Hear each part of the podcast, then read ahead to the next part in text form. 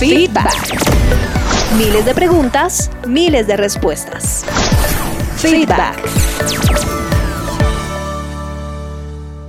Y nos llegan más mensajes aquí en vivo y en directo en feedback. Nos escribe Arevalo Santa María. ¿Cómo puedo aplicar la varita en un chico de 17 años? Es su pregunta. y más los chicos de 17 años de hoy en día. Muchas veces decimos, sí que se la merece. Yo, creo que, eh, pues por la edad, mm, ya, bueno, la Biblia es muy clara, la Biblia dice que la vara de la corrección es para las espaldas del necio. Allí no estamos hablando de edades, ah, no estamos hablando de nada, sencillamente eso es lo que trae corrección en, la necedad. Eh, para nosotros como creyentes, pues generalmente lo aplicamos es en la, en la edad temprana, ¿no? Desde que los niños son bebés, son infantes, pues porque su carácter es moldeable, eh, lo está en nuestras manos el carácter de nuestros hijos. Nosotros, cuando ya un jovencito después de la pubertad, eh, prácticamente podemos decir ese muchacho es lo que yo hice de él, o ese carácter de este muchacho o de esta niña es el carácter que yo formé como papá o como mamá en él o en ella. Entonces tenemos una gran responsabilidad. Eh, aunque hay momentos y situaciones en donde yo de pronto pues yo recuerdo que la edad más, más grande, o sea, la mayor edad de mis hijos, que la última vez que le di varas, creo que fue a uno de los tres, como a los 15 años. Pero pues ya, ya uno sabe que, que ya de pronto como que, bueno, señora, aquí tenemos que aplicar otro tipo de correcciones.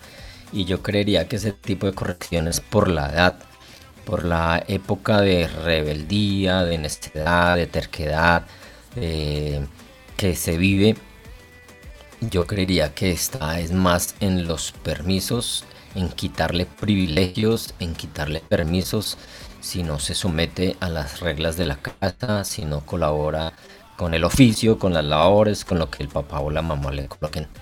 Eh, es, lo que pronto nosotros hemos visto que ya por la edad eh, se, puede, se puede aplicar con más efectividad sin anular, obviamente quiero dejar muy claro, sin anular la palabra de Dios, porque sabemos que para nosotros la vara, la vara es la vara. Y como les decía al principio, así tenga 17 años, si yo veo que tengo necesidad o si Dios me impulsa en ese momento a tomar una vara de pronto un poquito más rígida, eh, ya sabemos que no es la violencia ni lo duro con que lo apliquemos, sino el momento exacto. Además, eh, vamos a, lo importante es detectar eh, el por qué hay que disciplinarlos, ¿no? Eh, el que nosotros no rehusemos la disciplina, que es lo que dice la palabra, no rehuses corregir al muchacho porque si, lo castigas con vara no morirá. Lo importante es no dejar pasar eh, esa disciplina, esa falta yo creo que ya la edad que, nos dices de 17 años, eh, yo creo que es muy importante el, mirar qué tipo de comunicación aún tenemos con él, el hablar con él, el preguntarle y el por qué hizo lo que hizo, por qué cometió lo que cometió y para que eh, tenga claridad frente a, a por qué merece una disciplina y, y porque debe haber una consecuencia frente a sus actos. Entonces, eh, yo creo que, es parte del proceso de ser mamá, de ser papá, es que siempre vamos a tener que intervenir eh, mientras estén bajo nuestro techo y nuestro cuidado. Eh, nos es necesario intervenir, poner medidas, disciplina poner parámetros claros que ellos conozcan para que mm, después no, mm, para que la tengan clara, ¿sí me entiendes? Sí, la, la, generación de hoy eh, tiene como un escudo protector y es que ellos demandan el ser escuchados, ¿no? En nuestra generación lo que el papá, la mamá, el profesor, la profesora, la autoridad decía, eso era ley y usted se calla y punto, obedece y, y callado y no tiene la razón. Y así crecimos nosotros, pero la generación de hoy es completamente diferente. La generación de hoy está exigiendo ser escuchada, está exigiendo ser comprendida, está exigiendo cada vez más respuestas y razones del por qué, del por qué está mal, de por qué me vas a disciplinar, de por qué me vas a castigar, del por qué y por qué y por qué. Entonces yo tenemos que, que como que lograr ese equilibrio, eh, siempre dejándonos regir como hijos de Dios, pues obviamente por, por, la palabra de Dios, siempre la palabra de Dios va a tener la razón en nosotros. Pero tenemos que tener y entender que, pues, que es una generación que viene con otro chip, que está viviendo o estamos viviendo otra, otro, otros tiempos, que eso no, no nos lleva a omitir o a invalidar la ley de Dios, pero pues sí tenemos que como que, bueno, amigo, venga, nos sentamos, porque hizo eso, qué fue lo que pasó, etcétera, etcétera. Y, y ahí sí ya tomar de pronto medidas correctivas eh, necesarias.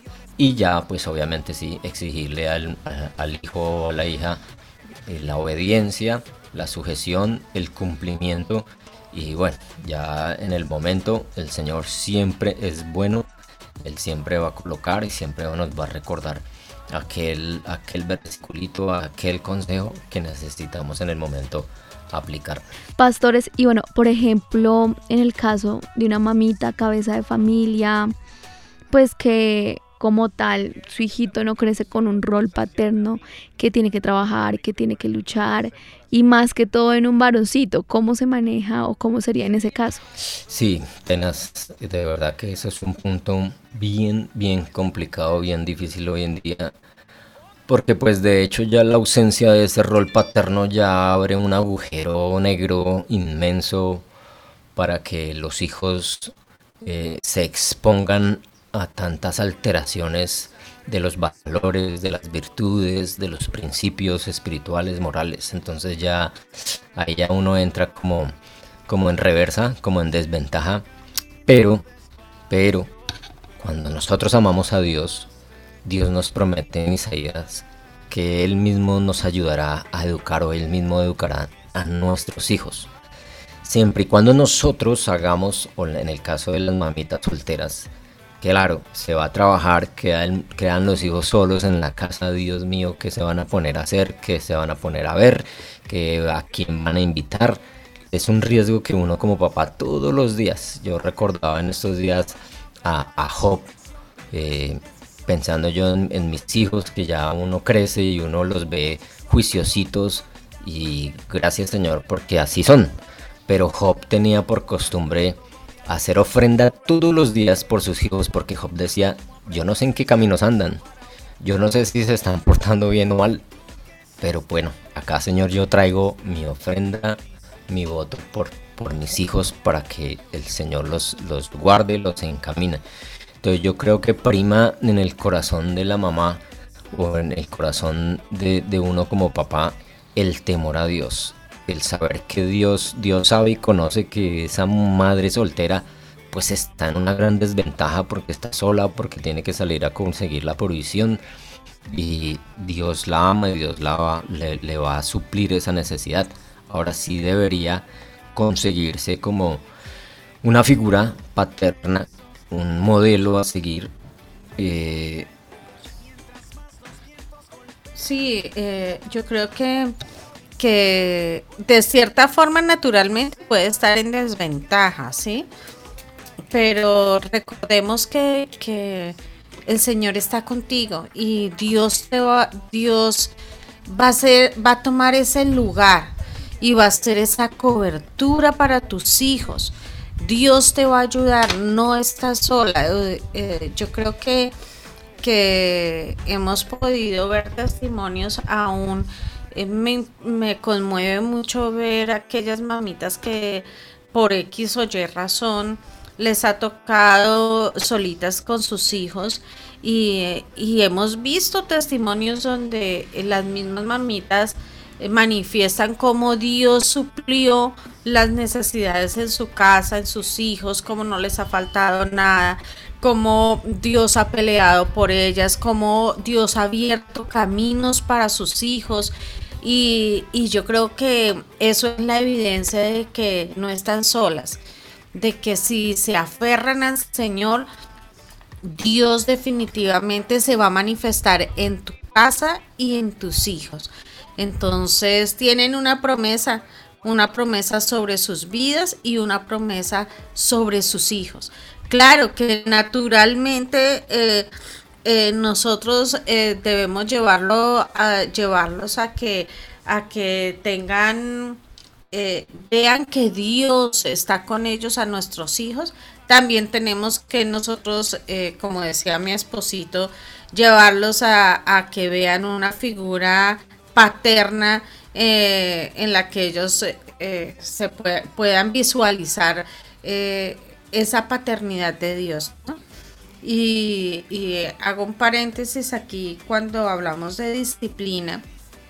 Yo creo que es importante que, recalquemos que, que no es, el objetivo no es el maltrato físico, ¿no?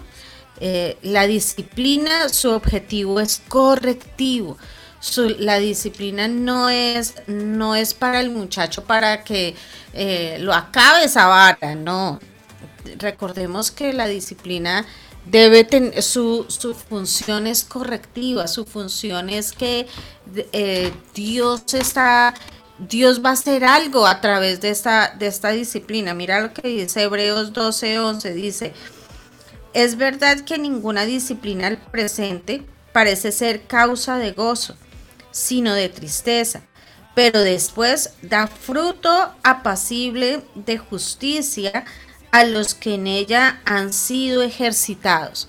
Entonces, los dejo con esa cita bíblica porque porque nosotros como papitos debemos tener en cuenta y tener claridad frente a cuál es el verdadero significado de la disciplina en nuestros hijos. Y esta siempre debe dar un fruto, un fruto apacible, un fruto de bendición.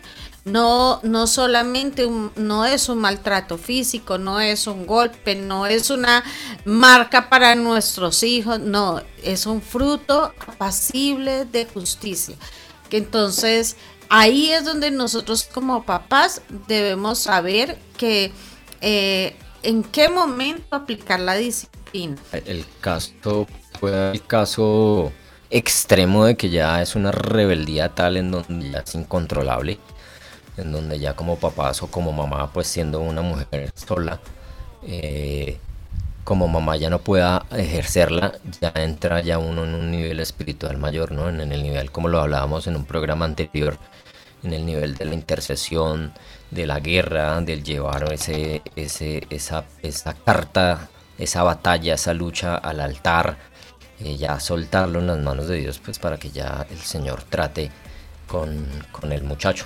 Tremendo, me encantó este programa, me lo disfruté, me identifica muchísimo porque crecí en un hogar donde mi mamá fue papá y mamá también, pero es uno pensar que es el Señor el que toma el lugar de papá y que no hay papá más precioso y más maravilloso que nuestro Padre Celestial.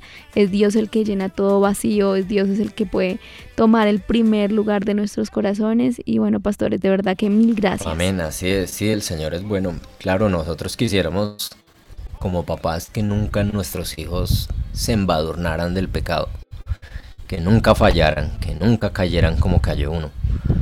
Pero pues si en la providencia de Dios, en la soberanía de Dios, en su sabiduría, Él sabe que puede utilizar esa caída o ese tropiezo para enseñarle al muchacho, pues, pues amén, nos toca aceptarlo.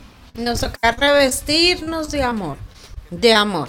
Me uno cree que las situaciones difíciles o esos eh, nos revisten es de rabia, de, de, peleas, pero yo creo que ese es el momento más adecuado para pedirle al Señor, Señor, revísteme de amor, porque, porque la ira, el enojo no va a traer ningún fruto de bendición. Y pues miremos el Señor el Señor. ¿Cómo ha sido con nosotros? aunque somos viejos, eh, también nos equivocamos, la hemos embarrado y el Señor viene, nos restaura con lazos de amor, el Señor viene eh, y nos perdona, el Señor eh, extiende amor y extiende misericordia para nosotros. Entonces, que ese sea nuestro sello, que cuando tu hijo te exaspere y cometa una falta, eh, ve y pídele al Señor, bueno Señor, revísteme de amor y de sabiduría para saber cuál es la disciplina que debo aplicar sobre él y pero que él vea el amor tuyo a través mío, que él vea que que no tiene un juez sobre su cabeza, sino que vea que tiene un padre y una madre que le ama, que se preocupa por él. Y yo creo que ahí está la esencia de todo, ¿no? Sí, no, no hablamos pues del alcahuetear ya una falta repetitiva, ¿no? Pero sí, yo creo que lo que más le marca el corazón a, a un hijo o a una hija es el ver que su padre o su madre en vez de extender castigo extendieron misericordia. Y siempre los muchachos, pues nosotros también fuimos muchachos, nosotros también como decía mi esposita la embarramos. Hoy en día con 50 años ya uno sigue embarrándola, pero uno sabe que cada vez que va uno al Señor, Señor, perdóname, uno va a encontrar el perdón y no solo el perdón, sino el empujoncito para seguir, para corregir, para, para avanzar. Entonces yo creo que el mismo efecto sucede en, los hijos de carne y hueso.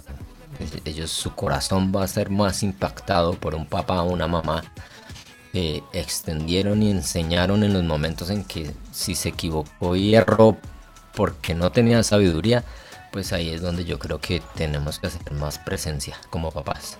Y queremos aprovechar y, recomendarles también estos programas Sin Mitómanos, una nueva generación. Eh, por supuesto, Café con Dios, nuestra pastora también lo menciona. De eso se trata, alimentar nuestro espíritu, recordar que es lo que Dios está diciendo y llenarnos cada día más de Él. Así que bueno, nos vamos con otro Aviva Break. Sigan aquí en sintonía. Y yo quiero que entendamos en esta mañana y que nos quede claro en nuestro corazón que si nosotros menospreciamos a Dios, que si nosotros hacemos lo malo, vamos a pagar las consecuencias. ¿Tú crees que el Señor está allá, que es un viejito, un anciano lleno de años, que ya no tiene fuerzas, que todo se le va, que está ciego, pero estás muy loco?